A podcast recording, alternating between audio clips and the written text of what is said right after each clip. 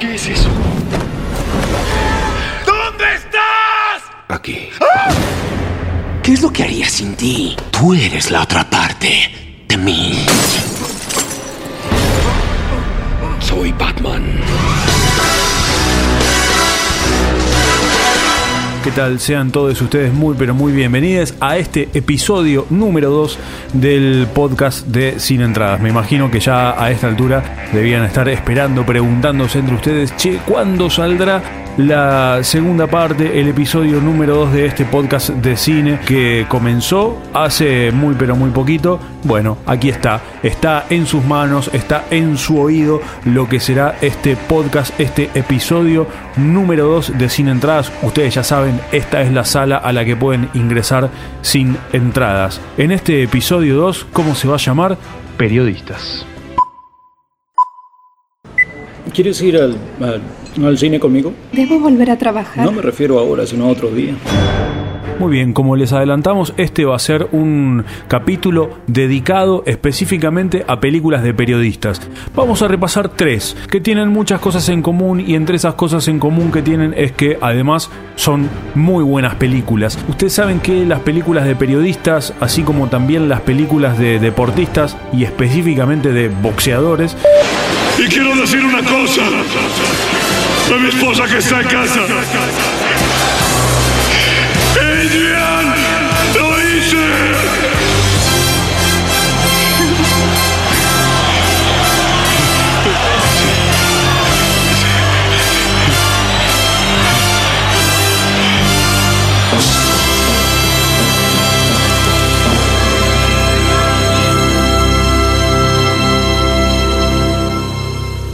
Tienen un no sé qué, tienen un feeling eh, muy especial. Por eso las películas que hoy elegimos para repasar son, como les decía, solo tres, pero que además están basadas en historias reales y eso las hace por ahí eh, un poco más, más densas en las cuestiones en las que tienen que bucear. Son de épocas diferentes, distintas, distintas en el sentido de cómo se entendía el, periodismo en una época y en la otra, las herramientas periodísticas que se tenían en una época y en la otra.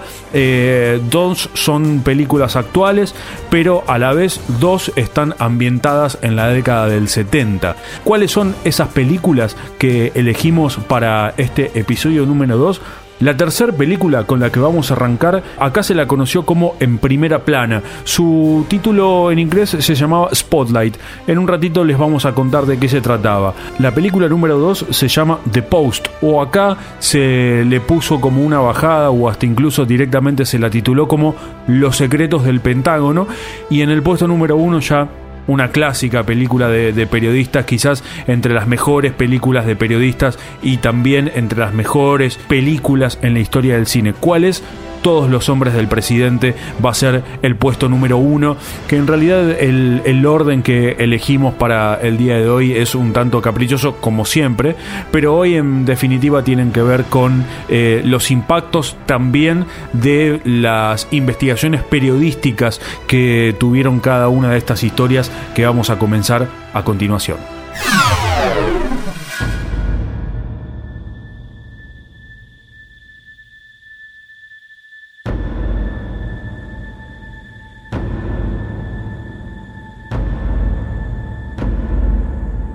Vamos a arrancar en este primer escalón con la película Spotlight. Acá se la conoció como En Primera Plana. Es una película de hace ya cinco años atrás. Fue ganadora del Oscar a la mejor película. Es una peli dirigida por Thomas McCarthy. Es una película que está situada en 2001 temporalmente y cuenta la historia de eh, un equipo de investigación del el diario Boston Globe llamado Spotlight precisamente. Hola, señor Burke. Están hablando con el obispo. ¿Y el padre? Está esperando en la sala. ¿Vino la prensa? Un tipo del Citizen, pero no lo dejamos pasar. Ningún periódico importante. Espero que siga así. ¿Y ese? Fiscal de distrito. ¿Los periódicos se enterarán de la lectura de cargos? Lectura de cargos.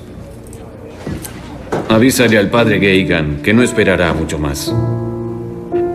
Sheila, sabes todo lo que la iglesia trabaja con la comunidad. Yo mismo te garantizo que quitaré al padre de la parroquia y que todo esto no volverá a pasar nunca más en la vida.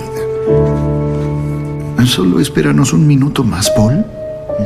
Claro, padre. ¿Qué es lo que investigan? Bueno, todo comienza cuando uno de los periodistas de este equipo se da con una historia que tiene que ver con un eh, sacerdote católico en el estado de Massachusetts que estuvo involucrado en abusos sexuales y comienza a desentrañar toda una historia de cómo este sacerdote iba saltando de un lugar a otro sin tener ningún tipo de eh, condena por parte de la cúpula eclesiástica. Bueno, esto se va dando a lo largo de toda la película de cómo comienzan a tirar de un hilo y comienzan a encontrar muchos más casos de eh, sacerdotes católicos que eran protegidos y empiezan a desentrañar incluso este modus operandi de cómo la iglesia católica comenzaba a proteger a todos esos curas. Necesitaba conseguir más información sobre la No está grabando, ¿sí?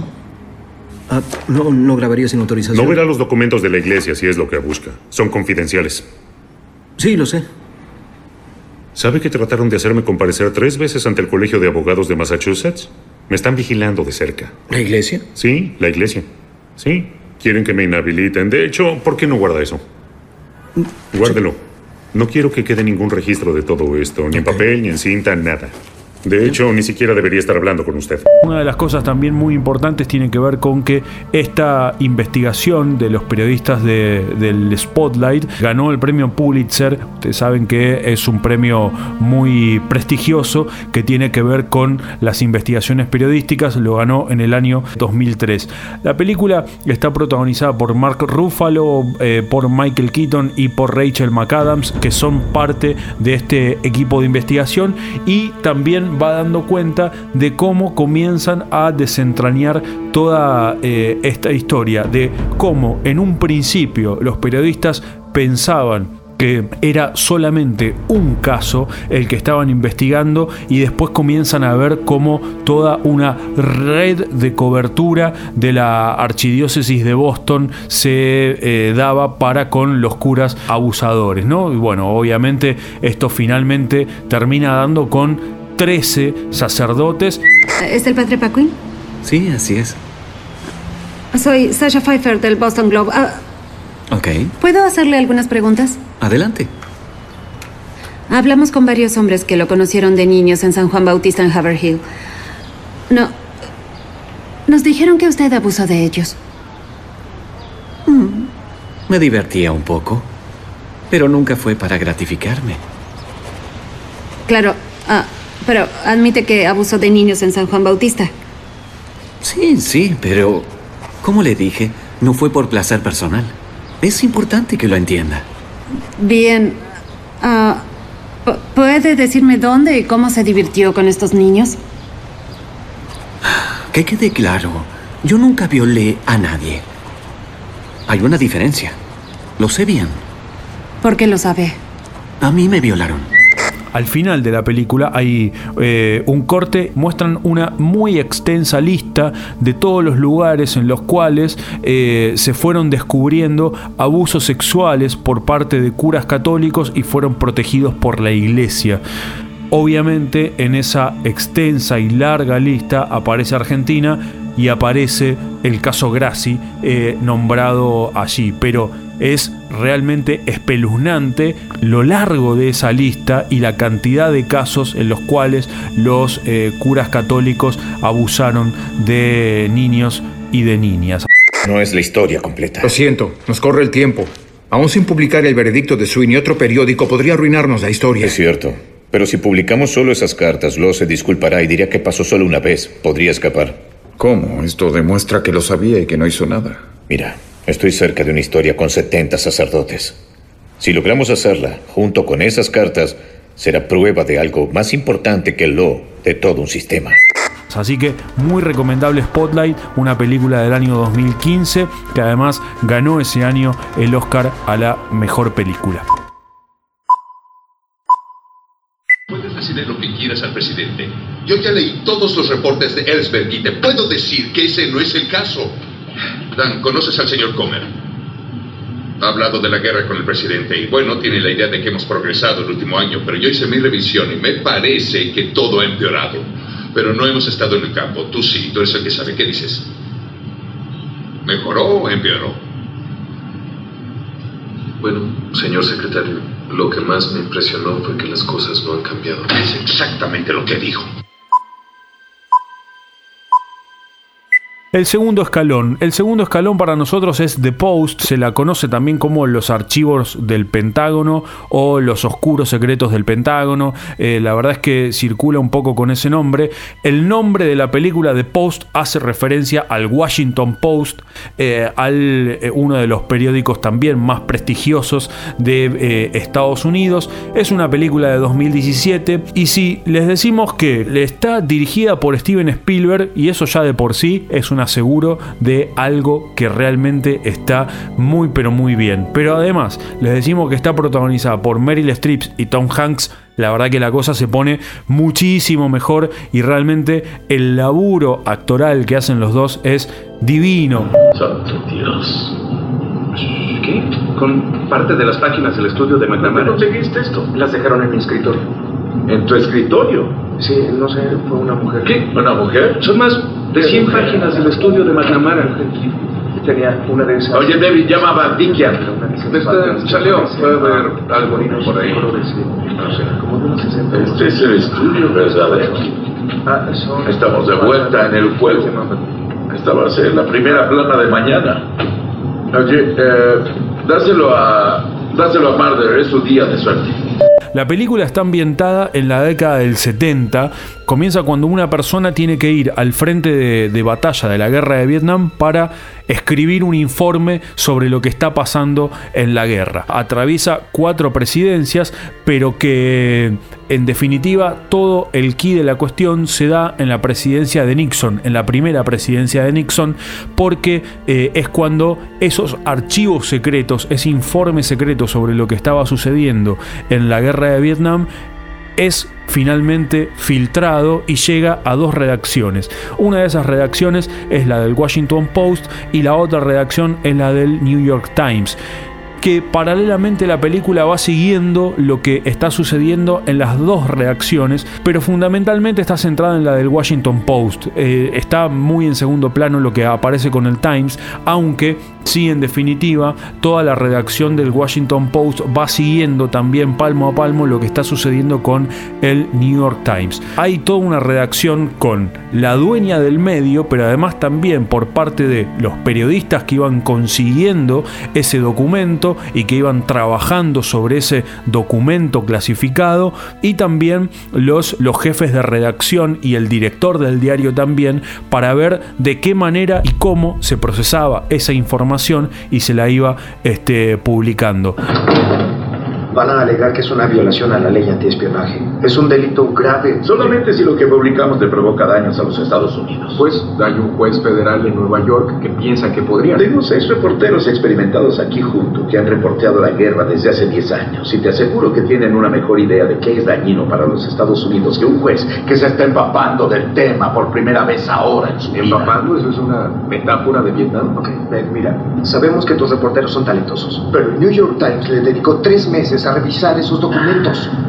¿Les queda que siete horas para que se imprima el periódico? ¿Me dirías honestamente que es suficiente tiempo para saber que ni un solo plan militar, ni un solo soldado estadounidense, ni una sola vida estadounidense terminará en peligro? ¿Que esto no dañará a los Estados Unidos si lo publican? Así es. Realmente toda la discusión política y editorial es increíble cómo está contada, cómo está escenificada y también cómo van encontrando los periodistas las pequeñas grietas por las cuales comenzar a publicar eh, información. Como les decía recién, el encubrimiento abarcó cuatro presidencias en Estados Unidos, pero el final es sobre la presidencia de Nixon, que es cuando se conocen estos documentos clasificados, estos papeles del Pentágono, y allí se da el, meollo de la cuestión. Los dieron a la prensa libre la protección que debe tener para cumplir su papel esencial en nuestra democracia. La prensa debe servir a los gobernados, no a los gobernantes.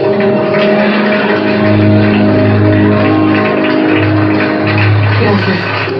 Y hay una cosa magistral sobre el final de la película, porque al final de la película nosotros no nos vamos a dar cuenta a lo largo de todo el largometraje, pero sí al final, que esta película de Post, esta película de Spielberg, funciona como una precuela de lo que va a ser nuestro primer escalón en el día de hoy, porque cierra precisamente con los eventos conocidos como el caso Watergate, los eventos relatados en la película que hoy ocupa nuestro primer escalón, que es precisamente todos los hombres del presidente. Ningún reportero del Washington Post debe estar en la Casa Blanca jamás. Tampoco sus fotógrafos. Ni fotógrafos, ¿está claro? Jamás pueden entrar. Esta es una orden. Y si hace falta, te despido a ti. ¿Entendiste? Entendido, señor. Ok. Muy bien. Muy bien.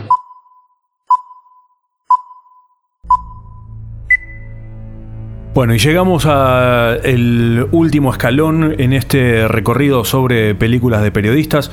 Todos los hombres del presidente es una película que se estrenó en el 76, el- dirigida por Alan Pakula, está protagonizada por Robert Redford, Dustin Hoffman, Jason Robards, que hace el papel de Tom Hanks en la peli anterior, en The Post, y Hal Holbrook. A ver, la película está eh, basada en la investigación que hicieron Woodward y Bernstein, eran dos periodistas del Washington Post, que editaron un libro sobre la investigación que significó la renuncia de Nixon por el escándalo del Watergate.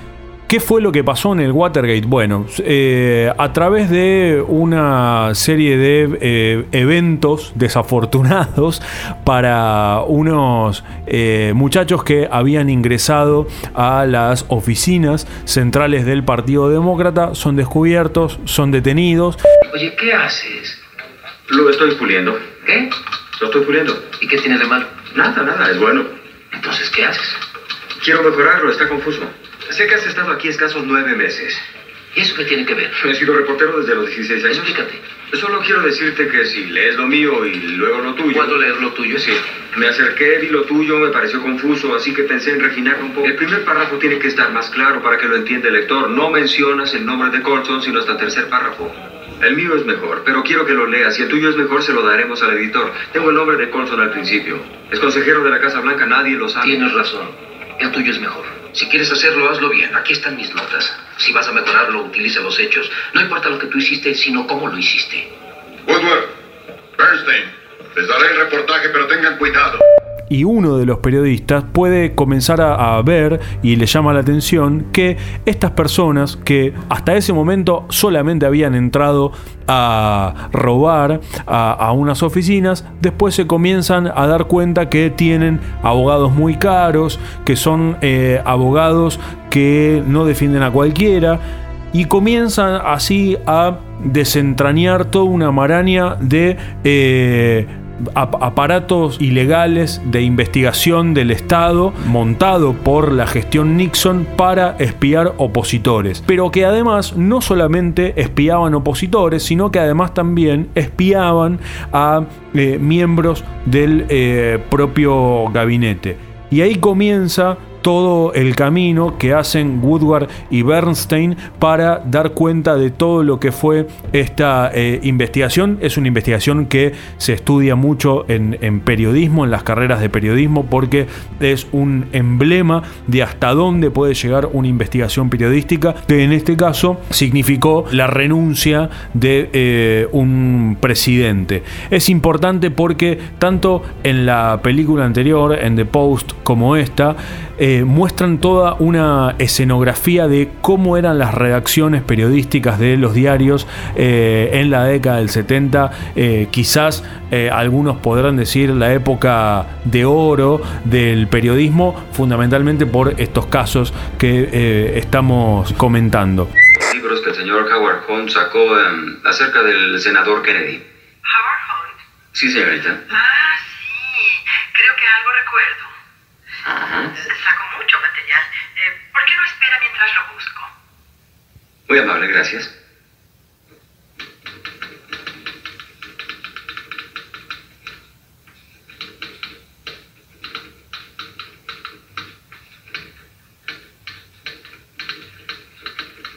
Señor Bernstein. Dígame.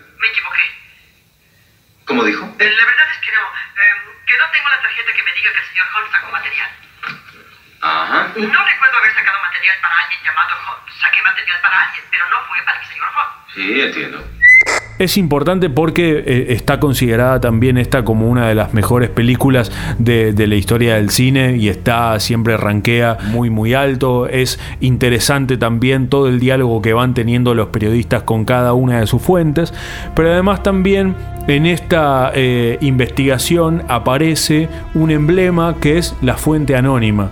La fuente anónima que está personificada de algún modo y que no se supo quién era esa fuente anónima que se conoció como Garganta Profunda, que eh, le comenzó a dar información a los periodistas, sirvió también eh, para desentrañar todo lo que había sido esta investigación del Washington Post.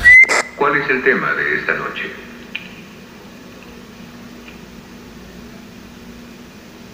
Atrapar ratas. En mi época se conocía como traición. En el contexto actual, significa infiltración de los demócratas. Los fondos de CRE que financiaron el atrapar ratas lo tenemos ya casi todo, pero no sabemos cómo. Tendrás que averiguarlo tú solo. Segretti no quiere ser citado. Si lo hiciera, implicaría terriblemente a Chaplin. Eso te colocaría en la Casa Blanca. Hay una cuestión muy eh, importante de, eh, esta, eh, de esta película que muestra cómo a los dos periodistas hacen fuerza, por un lado, para que sus notas salgan publicadas, pero después también la responsabilidad de los editores que todo el tiempo están pidiendo eh, mayores fuentes, más datos, eh, fuentes que no sean anónimas, sino que puedan tener su nombre real. ¿Para qué? Para que las denuncias que había contra la gestión Nixon y contra eh, todo el, aparato eh, ilegal de espionaje efectivamente pueda tener eh, un mayor caudal eh, informativo. Es muy importante el rol que va cumpliendo también en todo ese diálogo el, el director de- del medio de cómo todo el tiempo le está exigiendo más y mejores fuentes a los dos periodistas. Súper recomendable Todos los hombres del presidente, la película que hoy está en nuestro puesto número uno, en nuestro último escalón. El servicio de inteligencia de los Estados Unidos está complicado. El FBI, la CIA, la justicia, los ministerios, todo. Lo de Watergate apenas cuenta, es una cortina de humo que tapa algo muchísimo más grave. Bueno, llegamos al final de este episodio número 2 de Sin Entradas. Ojalá que lo hayan disfrutado mucho. Nosotros disfrutamos mucho haciéndolos. Y ahora sí podemos decir nosotros porque a partir de este episodio 2 contamos con el apoyo de La Madriguera. Hacen unas remeras, unas tazas y además ahora también están haciendo unos tapabocas realmente increíbles. Los pueden buscar en Instagram como lamadriguera.ok o pueden escribir al WhatsApp del 11 38 87 07 66. Hacen pedidos por mayor y menor, hacen trabajos para empresas, trabajos realmente buenísimos. Así que muchas gracias a la madriguera, pulgar para arriba y les va a venir bien por ahí si quieren hacer algún presente o si quieren dar algún gusto. Nosotros nos volveremos a encontrar para el episodio 3, que cuál será todavía no lo sabemos, pero prontamente habrá muchas más novedades. Luis, presiento que este es el comienzo de una hermosa amistad.